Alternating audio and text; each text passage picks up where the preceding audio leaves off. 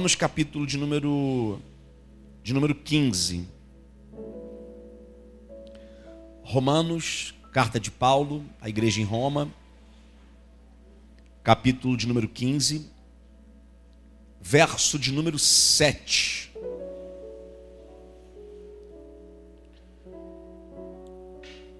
Você que já encontrou, diga amém. amém. Vou fazer a leitura aqui na versão. Vou fazer aqui. Pode, pode deixar aqui, deixa projetado. Versão Almeida Corrigida Fiel. Portanto, recebei-vos uns aos outros, como também Cristo nos recebeu para a glória de Deus. No 3 você vai ler, ok? Vamos lá? Um, dois, três.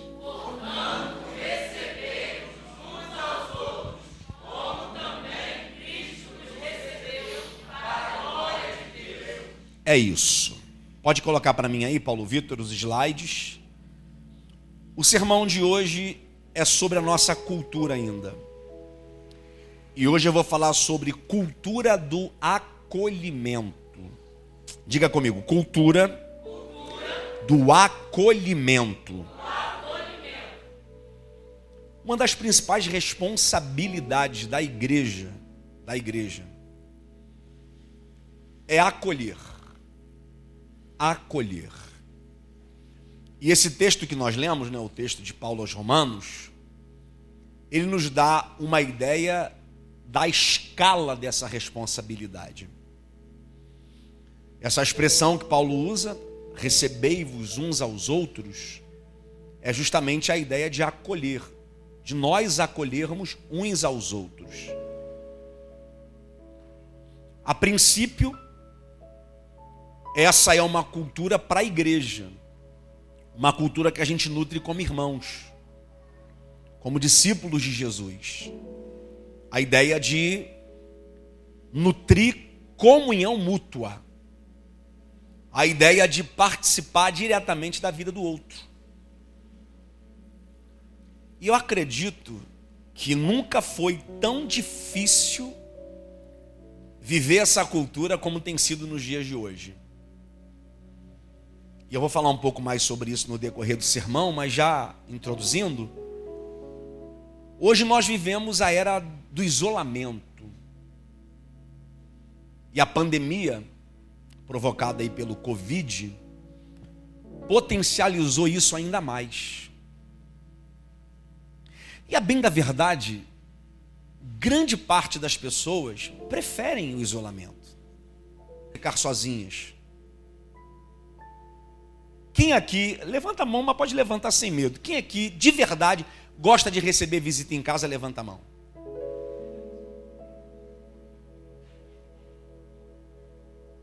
É a média. A média é mínima. a média é mínima. Cada vez mais, a gente prefere o isolamento. Nosso cantinho, a gente prefere a nossa solidão. Primeiro que a gente não está mais solitário efetivamente, né? Hoje todo mundo tem um, um smartphone, dando a ideia de que você não está sozinho porque você tem amigos virtuais. Você conversa com pessoas no Japão, na China, na Arábia Saudita, na Índia. E a tecnologia da informação, a internet, ela ela é um, um bem muito precioso, mas a máxima é, ela aproxima quem está longe e afasta quem está perto. Essa é a máxima. Provavelmente você já se pegou conversando com alguém dentro da sua casa via WhatsApp. Provavelmente. Eu também já fiz isso. Provavelmente você se furtou de ir até a pessoa para falar e falar, vou mandar uma mensagem que é mais fácil. Mas como igreja, como igreja, não como a DEC, como igreja de Jesus, como organismo vivo, como corpo de Cristo, como corpo de Cristo. A nossa cultura é acolher, é aproximar. Diga para mim, se você arrancar o seu dedo do seu corpo, quem vive? O dedo fora do corpo ou o corpo sem o dedo? O corpo sem o dedo. Você não nasceu para viver isolado. Você nasceu para viver em comunhão. Isolado você morre. Isolado você apodrece. Isolado você enfraquece. Isolado você adoece. Vamos lá, cultura do acolhimento. Ó, ah, peraí, não liguei, né? Me deram um negócio chique aqui, Carlos, ó. Para quem não conhece, conheça. Tá atrapalhando aqui? Alguém me ajuda a trazer para cá para o cantinho, para não atrapalhar, por favor? Não precisa não, eu consigo aqui. Opa. Beleza. Melhorou? Estou me sentindo na igreja metodista agora. Púlpito no cantinho. Hã? Aí atrapalhou vocês? Tem jeito, alguém sofre, não tem jeito. É a vida. Foi? Para quem já conhece a nossa visão, é para que se torne memorizada. A nossa visão é a nossa missão e a nossa missão é a nossa visão. Ser uma igreja relevante no serviço, inspiradora no amor, acolhedora no relacionamento e encorajadora na sua mensagem. Igreja acolhedora, aquele é o verso que nós lemos, o verso que faz alusão justamente ao propósito, à missão da igreja de acolher. Numa igreja acolhedora, guarde isso aqui. Numa igreja acolhedora, haverá sempre essa dinâmica: buscar, receber, integrar, pastorear com amor, demonstrar misericórdia e bondade com o necessitado, treinar e enviar para que outros sejam buscados, integrados e a dinâmica continua sem sofrer interrupções. Essa é a dinâmica da igreja. O nosso papel, como discípulos de Jesus, como servos de Deus, como igreja local, sempre será esse. Diga comigo: buscar. Você concorda comigo que para quem está fora da igreja, para quem está desconectado desse ambiente, para quem está longe da comunhão, olhe para mim, para quem não está vivendo igreja, para quem não nutre esse esse ambiente de amor. Você concorda comigo que é muito difícil ele vir por si só? É quase impossível, gente. Quase impossível. A gente precisa, como igreja, primeiro, orar. Sim, orar. Senhor, traz. Senhor, liberta desperta. Esse é o papel primário da igreja. Mas só orar sem agir, orar sem ação, essa pessoa não vai ter força efetiva para sair do lugar onde ela está e vir para o lugar de comunhão. Nós temos a missão de buscar essas pessoas, de alcançá-las, de animá-las, de trazê-las para o lugar da comunhão, de trazê-las para a igreja, buscar, receber, e deixa eu aproveitar aqui para falar que na segunda-feira, primeira segunda-feira de fevereiro, a gente começa aqui a, as aulas, o treinamento para a cultura do voluntariado. E eu queria convocar toda a igreja, porque essa primeira fase do treinamento, a gente fala sobre cultura do serviço, cultura da generosidade, tempo para Deus, disponibilidade para a obra, para o reino. Isso é uma coisa que interessa a igreja de modo geral. Numa segunda fase, o treinamento ele é mais técnico e específico para a gente dividir é, os grupos efetivos que vão servir a igreja em lugares distintos. Mas esse primeiro treinamento é para a igreja toda. Então coloca na sua agenda Primeira segunda-feira de fevereiro, 19 horas e 30 minutos, treinamento para os voluntários, tá bom? Porque é justamente nesse treinamento que a gente aprende sobre receber, sobre integrar Repita comigo: receber, receber. e integrar. Por exemplo, uma das coisas que a gente vai trabalhar muito aqui na igreja, a recepção. Desde o estacionamento. Apesar da gente não ter, no nosso estacionamento aqui é coletivo, é comunitário, é a, é a calçada, só não pode ser o portão do vizinho, gente, pelo amor de Deus. Mas desde o estacionamento, desde o momento em que você chega de carro, ali começa a recepção. Qual é a primeira impressão que um visitante tem da igreja? É o pastor? Não. A primeira impressão que uma pessoa tem na igreja é da recepção. E acredite, a recepção pode frustrar o coração do visitante. A mensagem pode ser boa, o louvor pode ser bom, o culto pode ser dinâmico, mas se ele foi mal recebido, isso pode definir, determinar, por exemplo, a decisão dele em escolher esta igreja como a sua igreja. Esse papel de receber e integrar é um papel que cabe muito mais a vocês do que a mim. Meu papel como pastor é fazer o quê? Pastorear com amor com zelo, com cuidado, aconselhando, instruindo, ensinando, alimentando vocês, como faço aqui todo domingo, nutrindo a igreja, sempre com uma palavra no altar, gabinete pastoral, visita.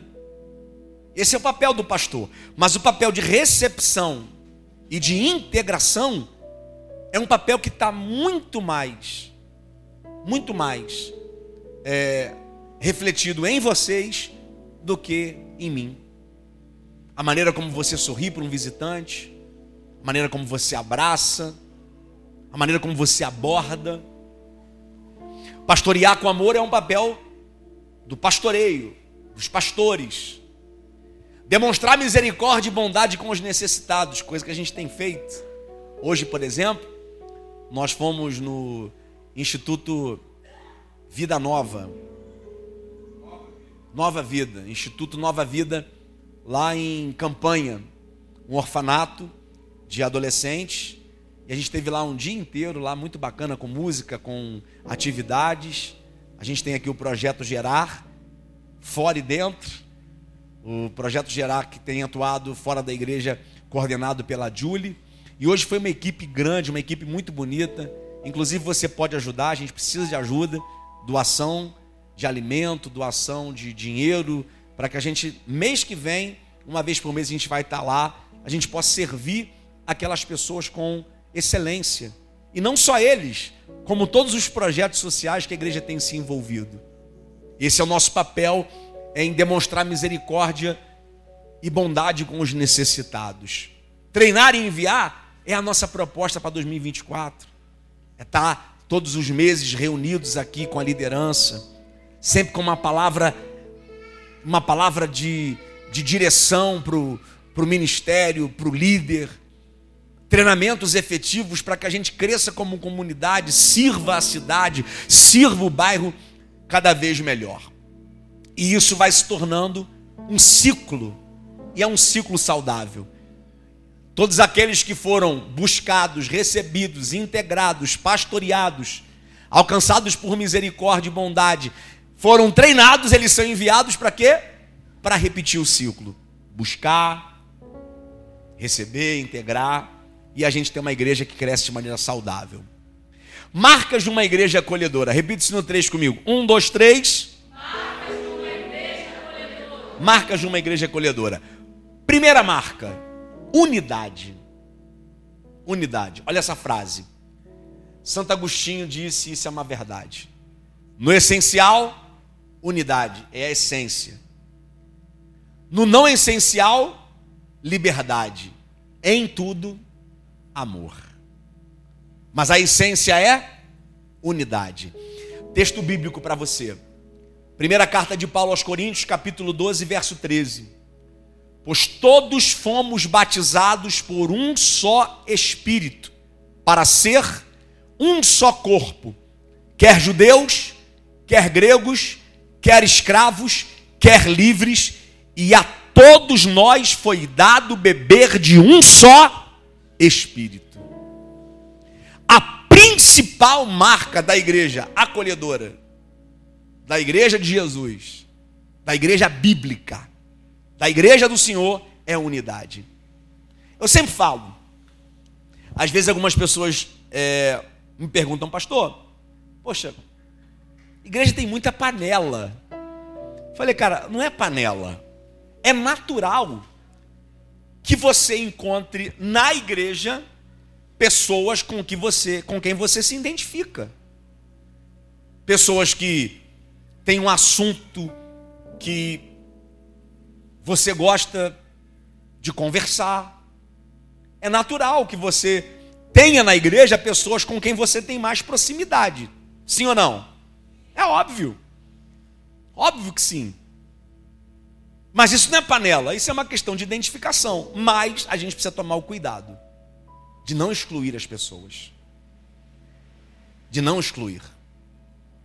Por exemplo, se você tem um grupo de pessoas na igreja que você tem um pouco mais de intimidade, um pouco mais de proximidade, e você tem constantes atividades com esse grupo, de sair, de se reunir, é zeloso, por exemplo, não registrar certos momentos, para que isso não provoque no coração de quem não está nesse grupo, por exemplo, o sentimento de estar excluído, de não participar.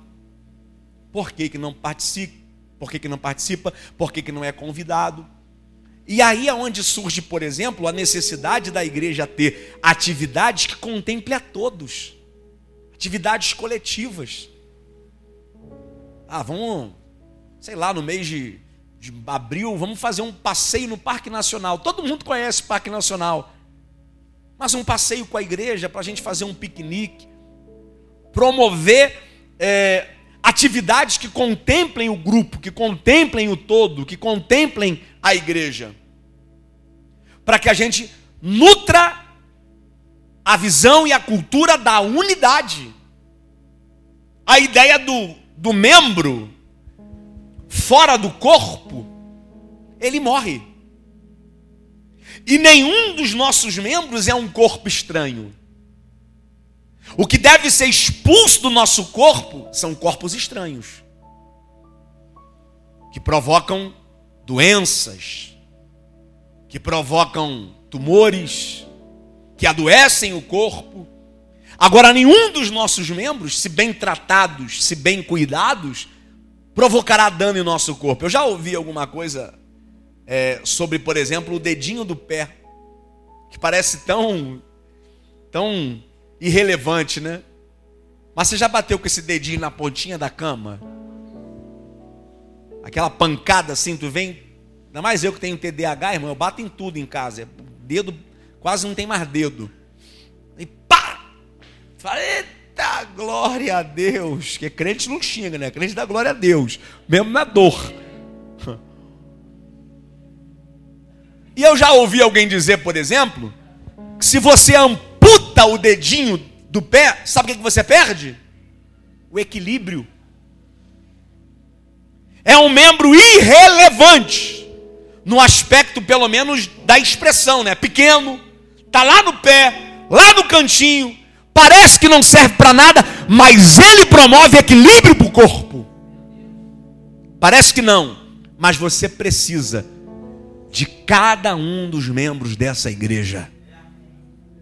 Diga para quem está perto, diga assim: Eu preciso de você. Mas você também precisa de mim. Você também precisa de mim. Promover a unidade. Uma igreja unida e olhe para mim, isso aqui é interessante, ó. Segunda marca, diversidade. Repita comigo, diversidade. diversidade. Aí olha a frase: unidade sem diversidade é uniformidade. Não é sobre ser uniforme, todo mundo igual, mesma roupa, mesmo cabelo. É, mesmo cabelo, o pessoal do black aí que bem que gostaria, né? Eu já falei que vou botar um black no meu cabelo. Boa. Vocês vão ver. Não é uniformidade, não é sobre ser uniforme. É sobre ser unido. Por quê? Diversidade sem unidade é anarquia. O que é diversidade sem unidade? São pessoas com pensamentos distintos que querem estabelecê-los como regra. É anarquia. É gente que não respeita a regra. Qual é a marca do anarquista? Não respeita a lei. Não respeita princípio. Não respeita a regra. O que é diversidade? O que é uma igreja. Porque a palavra diversidade tem uma conotação meio estranha nesses tempos, né? A palavra diversidade dá a ideia, por exemplo, de homoafetividade. E não é. O que é ser uma pessoa. O que é ter uma igreja com diversidade? É justamente uma igreja com pessoas que são diferentes uma das outras. Você acha que você é igual a alguém que está aqui dentro? Não é, gente. Olha para o lado dele, olha só, é diferente de você. A cor de pele, o cabelo. Uns têm uns quilinhos a menos, outros têm uns quilinhos a mais. Uns carregam uma pochete, outros não.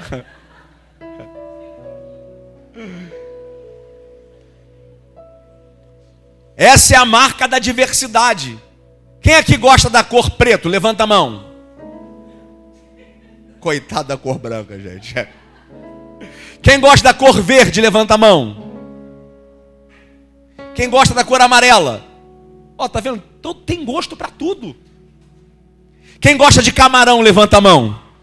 Aleluia, cheguei a arrepiar. Quem gosta de picanha?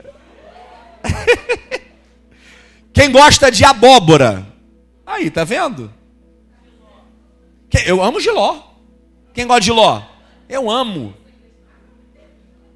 Fala uma coisa muito ruim aí que você não gosta. Muito ruim. Quiabo, amo quiabo. Meu Deus, quiabo com galinha. Galinhada de que. Eita! Aleluia. Faz para mim, Teresa. Quem gosta de café? Hum. Café é bom demais, né? Ó, lá em casa, eu acho que eu já ensinei para alguém aqui. Lá em casa a gente faz café com canela. Pega a canelinha em, em, em casca, bota para ferver na água, depois passa. Agora, eu tomo um café de um jeito que a, a, acho que ninguém aqui toma. Sabe com quê? Com alecrim. Quem já tomou café com alecrim aqui, levanta a mão. Aí. É bom ou ruim, Paula? É maravilhoso. As marcas da diversidade são exatamente esta, ou estas. Por exemplo, aqui tem um pastor Ricardo. Você quer ser amigo do pastor Ricardo? É só você gostar de tecnologia. Irmão, sentar do lado dele falar de, de, de software, falar de aplicativo, de lançamento de celular, ele gosta. O fato de você não gostar não faz ele ser menos ou pior do que você. A gente tem o terrível hábito de menosprezar o outro, porque o outro não gosta do que a gente gosta. A gente tem um terrível hábito de diminuir o outro, porque o outro é diferente. E até, gente, deixa eu falar com vocês aqui, até em relação à opção sexual. A gente não tem nada a ver com a opção sexual de ninguém. A gente pode não aceitar, porque nossos princípios são bíblicos. Nós defendemos a moral, a integridade, o casamento bíblico. Nós defendemos a opção sexual bíblica, gênero bíblico. Mas isso não faz com que a gente deixe de amar as outras pessoas. Não concordo, não aceito, mas lhe respeito. Lhe amo em Jesus. E tem espaço para você na igreja. Só que aqui você vai ouvir a verdade. E o que eu aprendo com a Bíblia é que a verdade, uma vez ouvida e conhecida, ela liberta. E conhecereis a verdade, e a verdade vos libertará.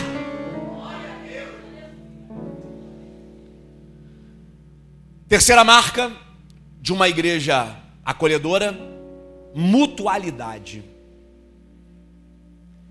A igreja é a comunidade da solidariedade e não da solidão. Foi o que eu falei na introdução do sermão. A gente vive, a gente vive efetivamente a pior das gerações com relação à solidão. Olhe para cá. A solidão se tornou um estilo de vida.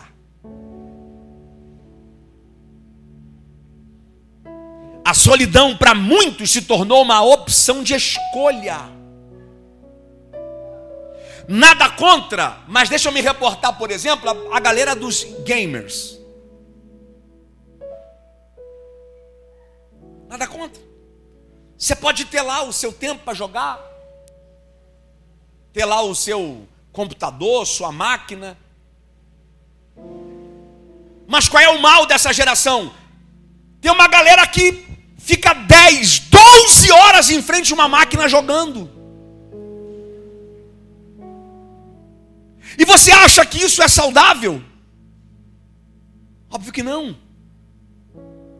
Você sabe qual é a primeira identificação de uma depressão? Hoje não tem nenhum dos nossos psicólogos aqui, só o, Vitor.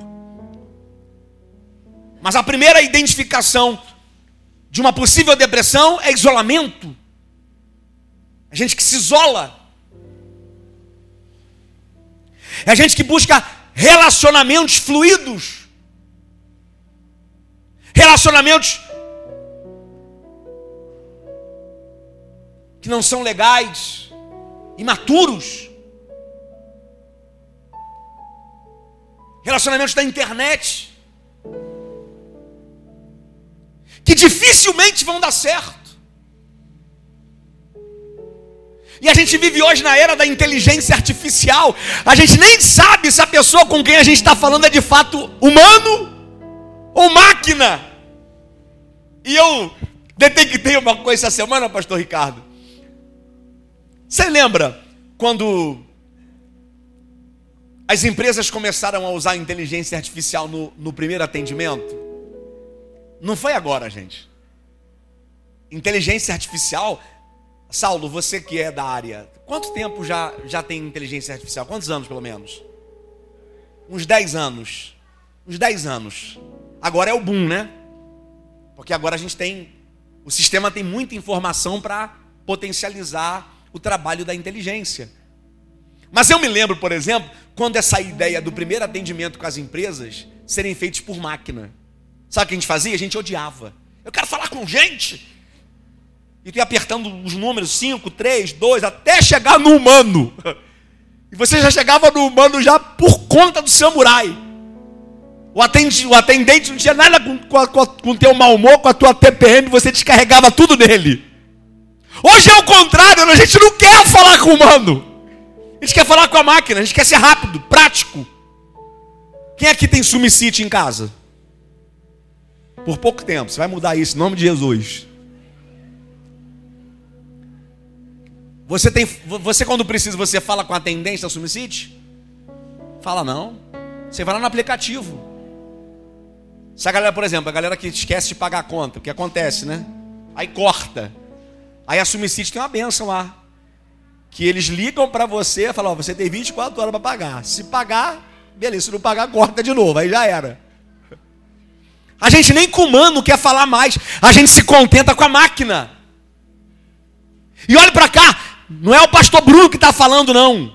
Os profissionais da saúde mental dizem que os próximos 10 anos serão os anos mais adoecedores de todas as eras com relação a doenças psicossomáticas, a doenças da mente. E um dos fatores, isolamento. Gente que não conversa, gente que não fala, gente que não se relaciona com outro. E a Bíblia diz que o ser humano, ele melhora quando se relaciona com outro ser humano. Assim como o ferro afia o ferro, o homem com o seu semelhante. É a Bíblia. Somos uma geração fraca, por exemplo, casais que não querem ter filhos, gente. Casais que não querem ter filhos. Ah, não, o mundo está muito difícil. E, e, tu acha que vai ser fácil?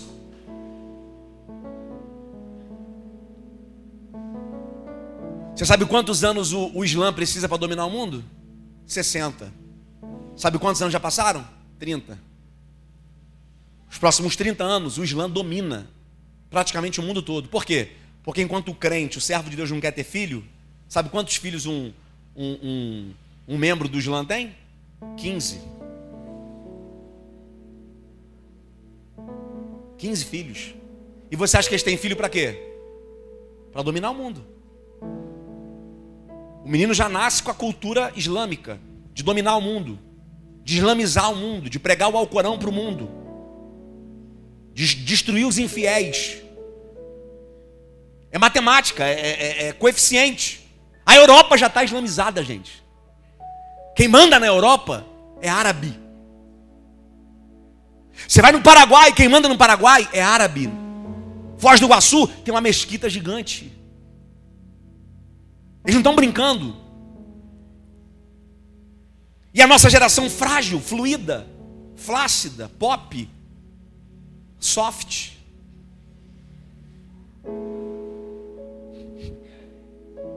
Geração soft. Geração amaciante. Macia e cheirosa.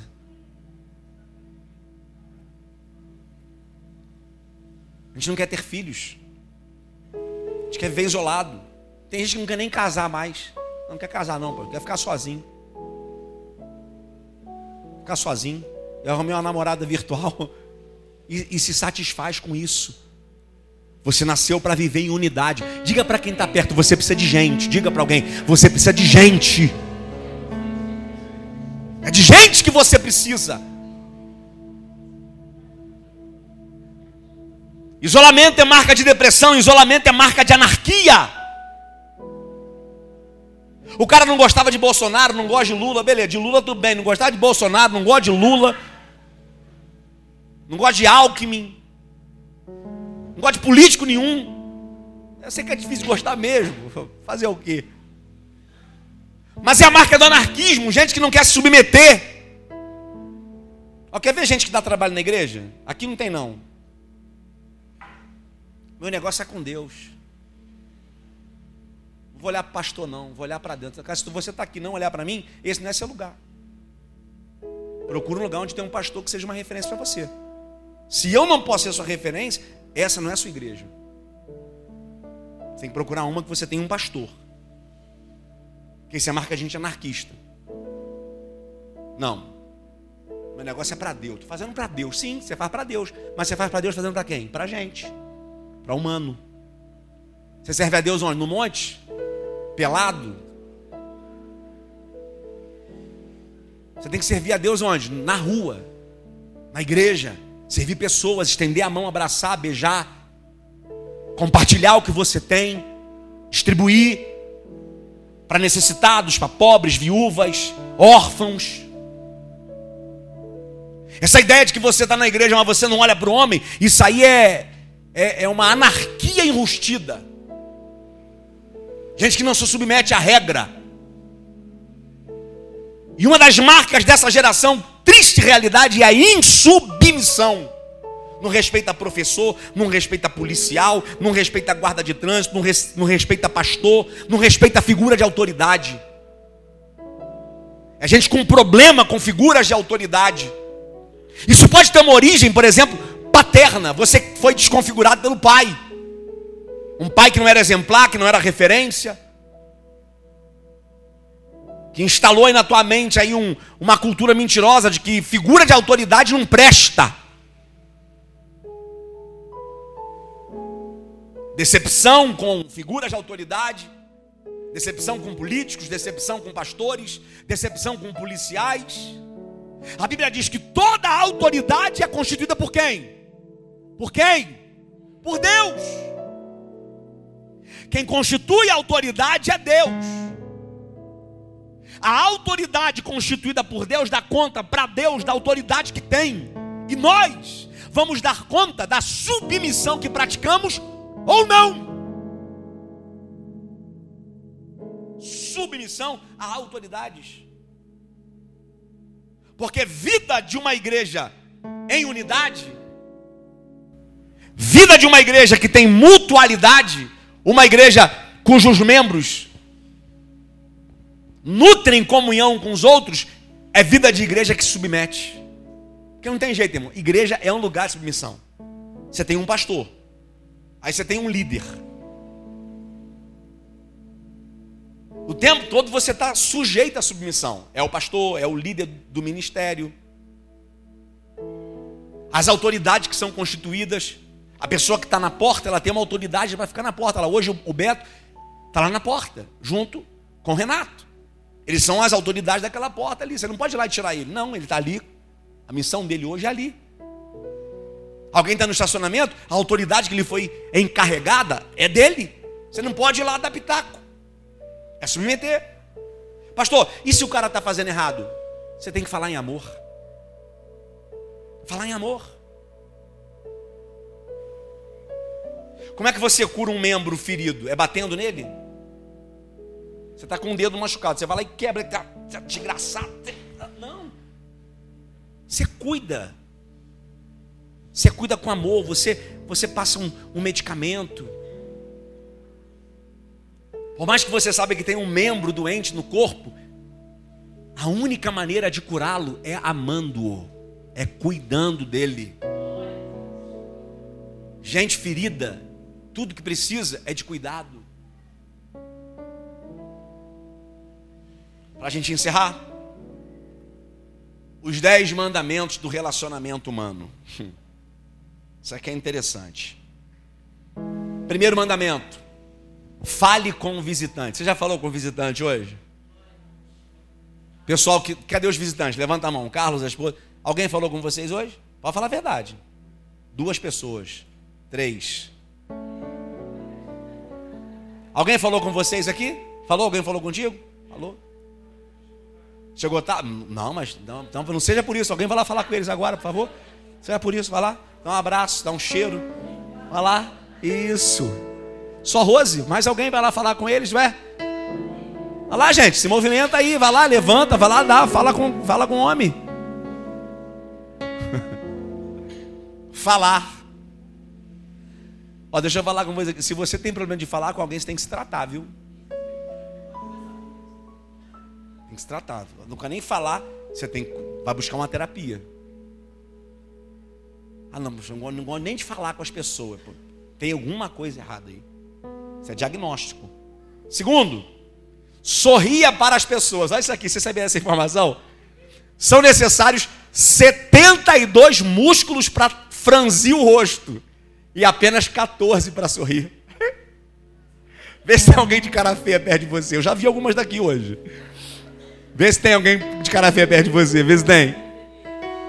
Você não tem noção a força que ele está fazendo para fazer essa cara feia.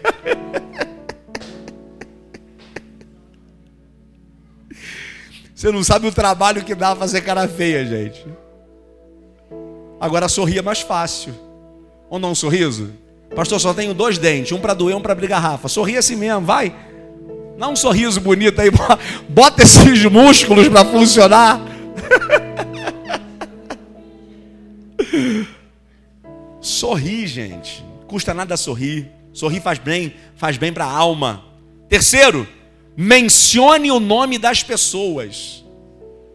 Eu tenho dificuldade de memória, mas eu estou me policiando. Eu já falei o nome do Saulo aqui hoje. Falei o nome do Carlos.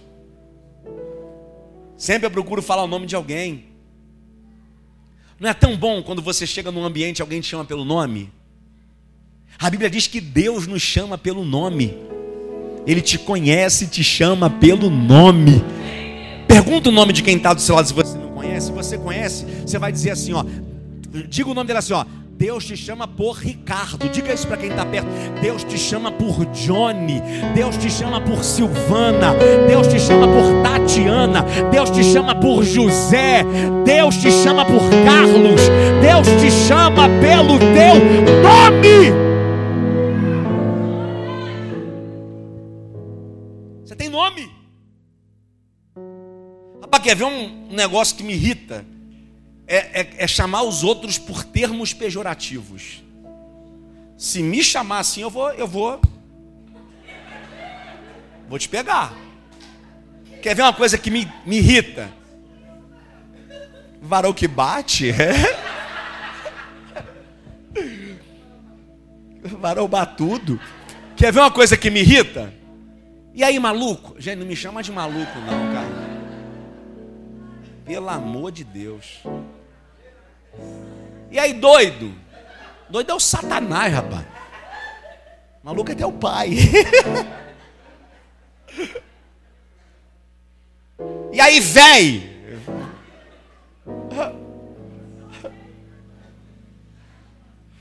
Bom, chamar de vaso pode. E aí, vaso? Vaso pode. Varoa, varão. Fala labareda. Pedra da funda de Davi. Aleluia. Mas não chama por termos pejorativos, não. Chama não. É feio. Procure chamar as pessoas pelo nome. Pelo nome. Isso dignifica. Valoriza a identidade. Qual é a principal marca da identidade, gente? É o nome. Tanto é que onde está seu nome registrado, o documento se chama Registro de Identidade. É um RGI. Registro. Não, RG não. RG. RGI é, é do imóvel. É a mente do corretor aqui agora. É um registro de identidade. Porque a lei e a cultura do país diz que o seu nome fala muito sobre a sua identidade. Você conseguiria imaginar, por exemplo, se meu nome fosse outro? Imagina a Vargem de Job. Meu nome agora é, é Paulo. Ô pastor Paulo, você consegue? Não consegue. Porque a minha identidade está conectada, intrínseca ao meu nome. Né, pastor é, Gesiel?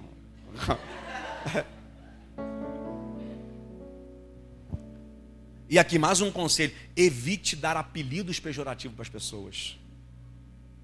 Evite. É muito feio. Você dá apelido para as pessoas e sem que as pessoas concordem com isso. Quem aqui até hoje é chamado pelo apelido pela família em casa? Alguém? É, Alexandre. Né? Você também? Você é chamado pelo apelido? Qual o apelido dela? Pina. É, aí é um. É, é para encurtar, é preguiça de falar o nome todo, né? É. Mas tem, tem, tem, tem pessoas que trazem o apelido desde a minha, minha sogra. Minha sogra, se você chegar lá em Albuquerque, onde mora Nelly? Ninguém sabe. Onde mora Lick? Onde mora Lick? Todo mundo sabe onde ela mora. Mas eu nunca chamei ela pelo apelido. Já chamei ela pelo apelido uma vez? Nunca. Chamei ela pelo nome. Ou pelo meu amor. Minha sogra é meu amor. Foi do ventre dela que nasceu a minha esposa. Tem que honrar esse ventre. Você pode aplaudir Jesus para minha sogra, por favor?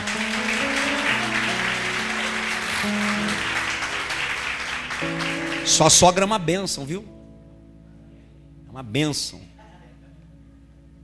Então evite dar apelidos pejorativos para as pessoas. Chame pelo nome, dignifique, honre. Chamar pelo nome é honrar. Por exemplo, quem está me ouvindo, diga amém. Estou acabando já. Só falta. Só falta eu tô, hoje, hoje eu vou acabar cedinho. Por exemplo, figuras de autoridade eclesiástica. Eclesiástica. Pastores.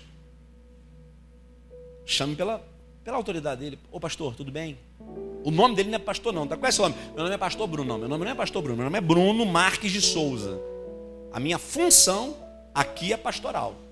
Eu estou pastor da igreja. Mas é digno, é honroso você chamar alguém pelo título da sua função.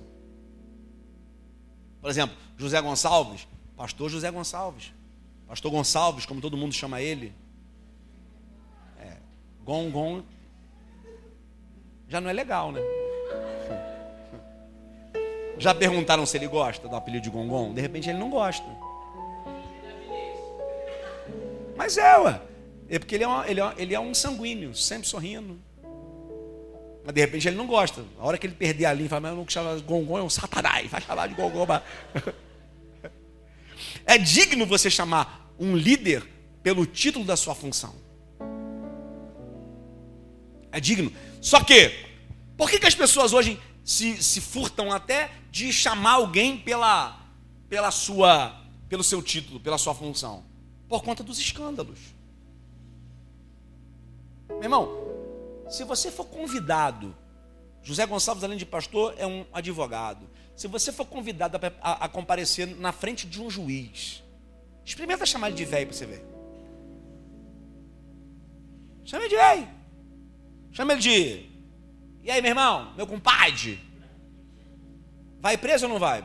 Pastor José Gonçalves. Se for uma outra autoridade se referindo a ele, pior ainda. Porque uma autoridade se reporta a outra ao mesmo nível.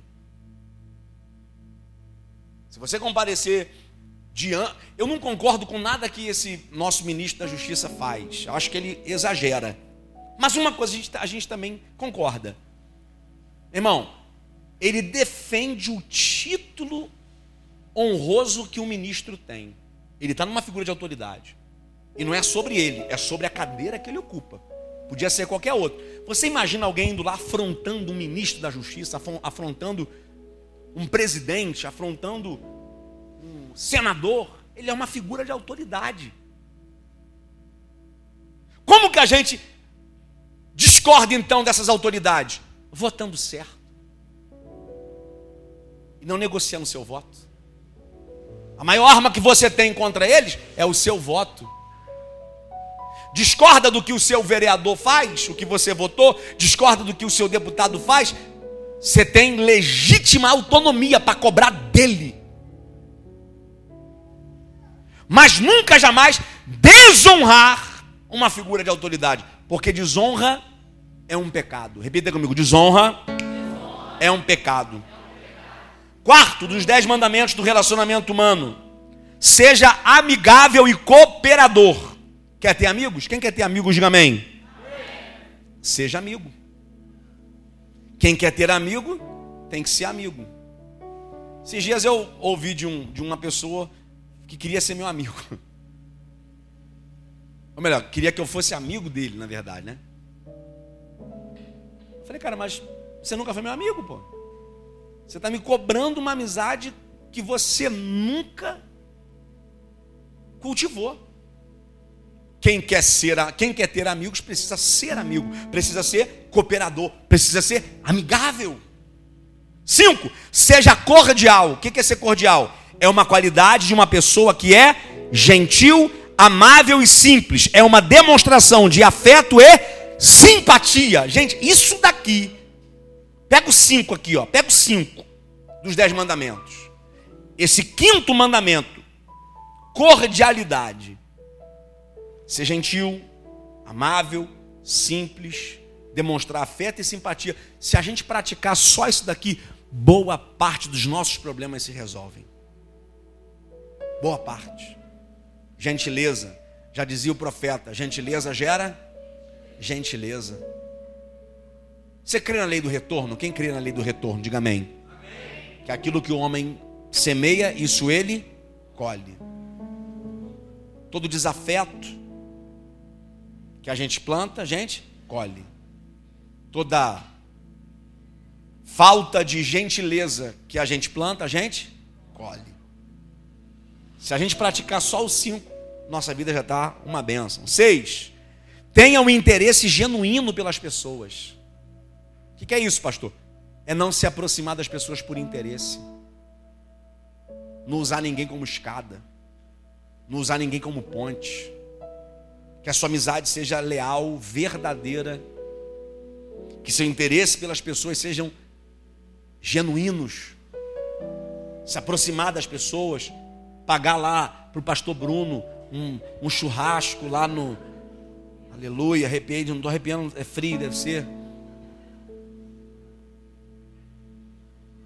É tão bom, não é? O que é melhor, segundo a Bíblia, Silvana? Dar ou receber? É dar.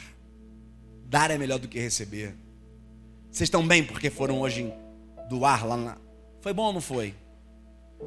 Não faz bem você poder compartilhar com pessoas que não têm nada, com pessoas que são vulneráveis, traumatizadas.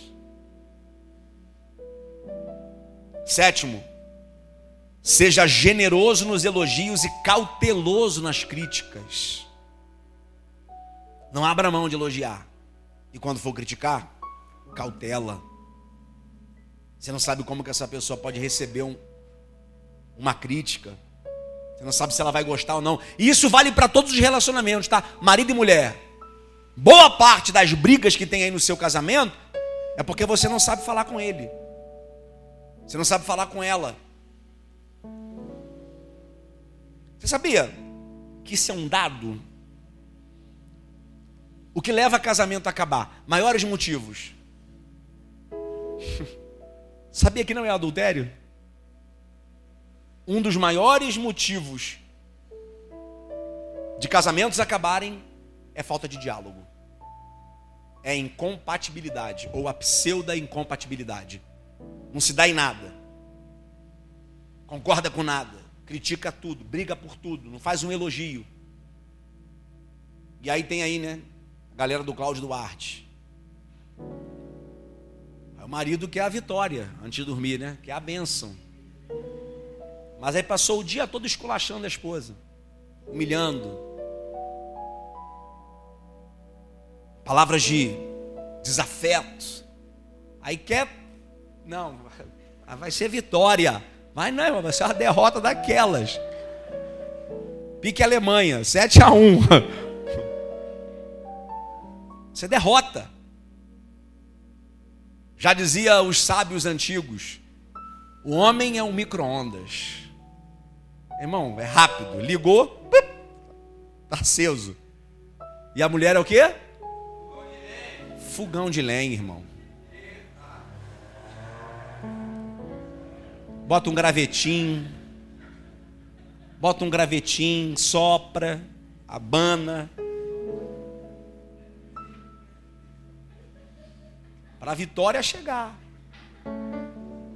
Isso fala sobre o quê? Isso fala sobre o relacionamento cotidiano e diário. Olhe para cá, gente. Eu fui visitar com a pastora um casal na sexta-feira, recém-casados, e eu falei para eles: cara, é muito difícil o casamento no início. Os primeiros três anos são os piores. Você pega duas pessoas, duas culturas diferentes, pessoas criadas por pais diferentes com gosto, estilo, tudo um diferente do outro. Bota numa mesma casa para viver junto, irmão, vai dar ruim. É desafiador. E o que que minimiza essa relação? O que torna essa, essa relação saudável? Primeiro, elogiar mais e criticar menos. E acima de tudo, nutrir boas conversas diariamente. Tempo de mesa. Mas não é para mesa para brigar, não, irmão. Porque você entra na mesa, já discute, porque lá, não quê.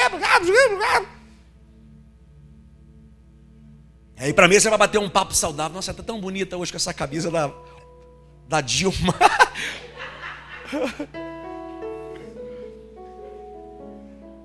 essa camisa furada, linda.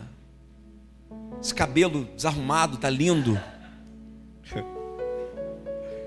Elogiar custa nada. Você vai ter que empregar a mesma energia criativa. Você vai ter que inventar um elogio ou inventar uma crítica, não é? E a grande verdade, olha para cá, gente, redobra atenção. Boa parte das críticas que a gente faz nem são legítimas. São coisas que a gente cria. Oito. Tenha consideração com os sentimentos das pessoas. Considere o que o outro está sentindo. A vida pastoral, por exemplo, é uma vida muito solitária. Muito solitária. O pastor, ele, ele, ele acaba tendo, por vocação. Mas dificilmente alguém vai ligar para um pastor para saber como ele está. Para saber se ele está precisando de alguma coisa. Mas cobram dele. Cobram que não fez, que não falou, que não foi, que não. Mas dificilmente alguém vai lá, e pastor, tudo bem com o senhor? Precisando de alguma coisa aí? Como é que está seu coração? Como é que está a pastora? Como é que está o Estevão? Isso é uma verdade que se reflete não é só com a vida pastoral, não. Alguém aqui ligou para uma pessoa que não via muito tempo essa semana para saber como ela está? Você ligou para o seu parente. Você sabe, por exemplo, que, que você tem um parente que não está bem. Você ligou para ele para saber como é que ele está? Cara, isso aqui são verdades que se a gente não falar e não colocar isso em prática, a gente só vai de mal a pior. Sobretudo, isso daqui é parte integral da nossa cultura. A cultura da igreja tem esses mandamentos. Essa é a igreja que a gente, que a gente tem hoje? Não. A gente está longe de ser isso aqui. Mas se a gente começar a colocar em prática, a gente chega lá. É uma conscientização coletiva, mútua. É cada um se conscientizando de si mesmo, caindo para si, caindo para dentro. Eu preciso melhorar, eu preciso ser mais generoso, eu preciso ser mais cordial, eu preciso ser mais amigável, eu preciso ser mais cooperador, eu preciso me preocupar mais com as pessoas, eu preciso considerar mais o sentimento das pessoas.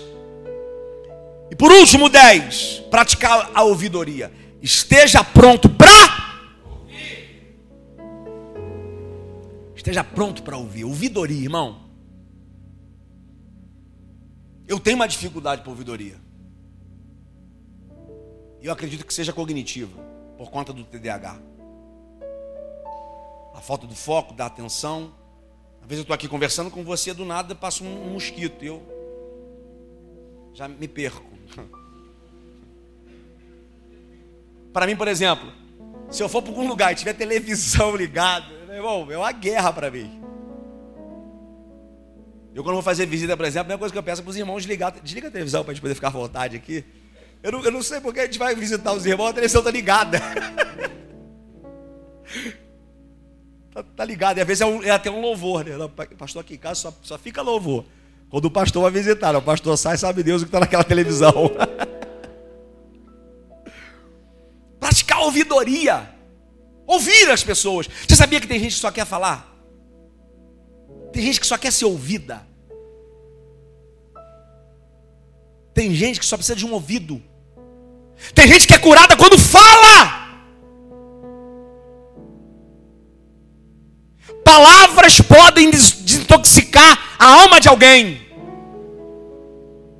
Tem gente que está amargurada, tem gente que está abatida, tem gente que está setada. E a única coisa que precisa é colocar para fora. Não é procurar uma pessoa e despejar, não. Aí vai o equilíbrio de quem fala e o equilíbrio de quem ouve. Como já dizia um, um sábio, meu ouvido não é pinico.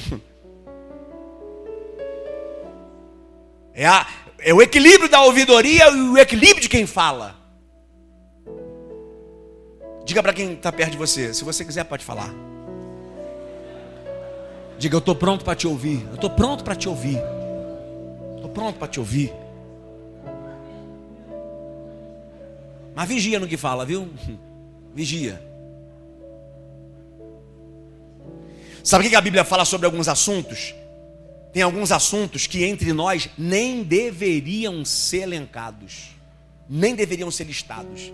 Tem coisas que não vale a pena nem reproduzir. Uma das coisas que eu mais evito, gente, e as pessoas que convivem comigo sabem disso. Uma das coisas que eu mais evito é falar dos outros. Falar das pessoas, principalmente na ausência delas no auge dos meus 42 anos, a gente alcança já um, um pouco de maturidade e a gente vai perdendo um pouco do filtro. Tem coisas que, eu, que se eu tiver que falar, eu vou falar, mas vou falar para você. Pode ter certeza que eu não vou falar para ninguém, vou falar para você, olhando nos seus olhos e sorrindo. Esse é um hábito que, se alguém tem, precisa urgentemente se desfazer dele, falar das pessoas na ausência delas. Não, Pode falar, mas fale bem. Honre as pessoas na ausência delas. Fale das qualidades dessa pessoa.